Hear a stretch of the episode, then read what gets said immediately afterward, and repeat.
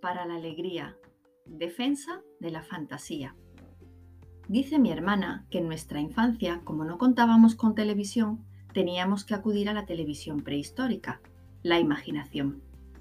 Yo le digo que nunca jamás se conoció televisión mejor y que jamás se inventará otra semejante. Porque en la imaginación teníamos todos los canales a nuestra disposición. No había que soportar que nadie nos adoctrinara desde ideologías que no fueran la elegida. Y jamás, y que Gami alguno, filmó en tan bellos colores como los que cada uno de nosotros elegía y se inventaba placer. Yo siento una cierta compasión ante los niños de ahora, a quienes les damos ya todo inventadísimo. ¿Para qué van a hacer el esfuerzo de imaginar cuando a diario les bombardeamos con imágenes desde que amanece hasta que se acuestan?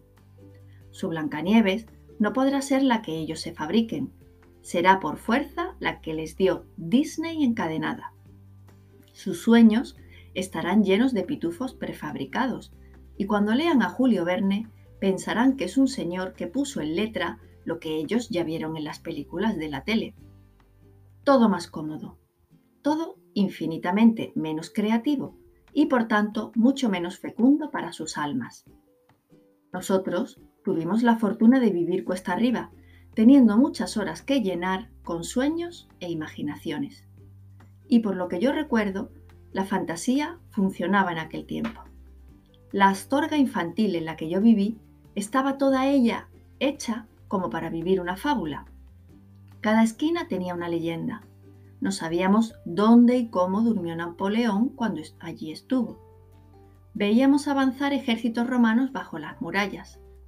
El león de Santo Cildes peleando con un águila francesa era casi como todo un curso de historia. Pero lo mejor era que también llenábamos de imaginación la pequeña vida cotidiana. En casa, por ejemplo, nos pasábamos medio diciembre fabricando cosas para la Navidad y el otro medio mes elaborando bromas para el Día de Inocentes. Bombones falsos llenos de algodón empapado en vinagre, nueces cuidadosamente vaciadas y más cuidadosamente vueltas a cerrar llenas de viruta. Brazos de gitano preciosamente elaborados en los que la crema recubría un tarugo. La inocentada no era algo improvisado, se elaboraba como una verdadera pieza teatral. Y algún año sucedió que la tarta de pega fabricada por mi madre fue un día de inocentes corriendo por siete u ocho casas, para terminar de nuevo en la mía por obra de alguien que quería darnos una broma sin saber que era mi madre la fabricante original. Todo era tontísimo y un poco primitivo, pero aquellas tonterías nos hacían vivir y eran, en definitiva, la forma en que nos manteníamos unidos y calientes. Eran, lo recuerdo, los que luego se llamaron los años del hambre, y hoy creo que puedo aplicar a ellos ese dicho de comer no comíamos, pero lo que es reír, nos reíamos muchísimo. Tal vez por eso hoy, cuando mis amigos no paran de contar amarguras de aquellos años, yo solo puedo recordar horas felices, porque allí donde la realidad resulta amarga, poníamos nosotros el milagro de la imaginación. Habría que reivindicarla ahora en este gran tiempo de esterilidad colectiva, porque yo me temo que no sea cierto eso de que los inventos modernos estén ensanchando el mundo están, es cierto, haciéndolo más llevadero, pero no sé si más ancho. Leo, por ejemplo, en los periódicos que en el mundo entero el vídeo está derrotando al libro, que la gente prefiere ver una novela a leerla, que ya empiezan a existir revistas en videocasete y que no tardando mucho tendremos periódicos filmados. Y tengo que preguntarme si todo eso será un adelanto.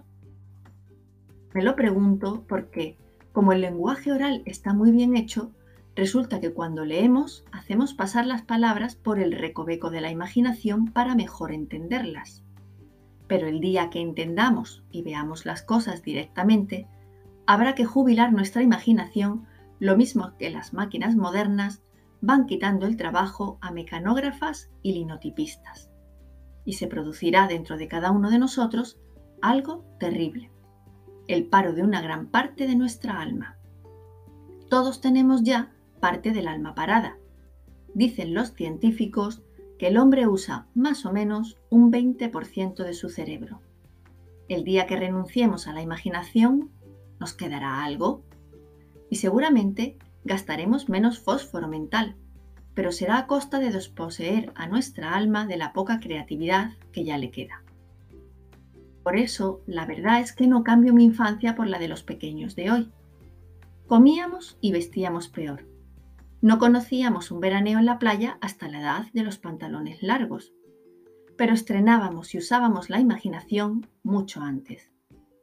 Los niños de ahora ya no la necesitan. La han sustituido por una imaginación de tercera, por esa caja mágica de la que estamos tan orgullosos cuando, como una solitaria silenciosa, está devorándonos uno de nuestros mejores dones, la imaginación. Razones para la alegría. Defensa de la fantasía.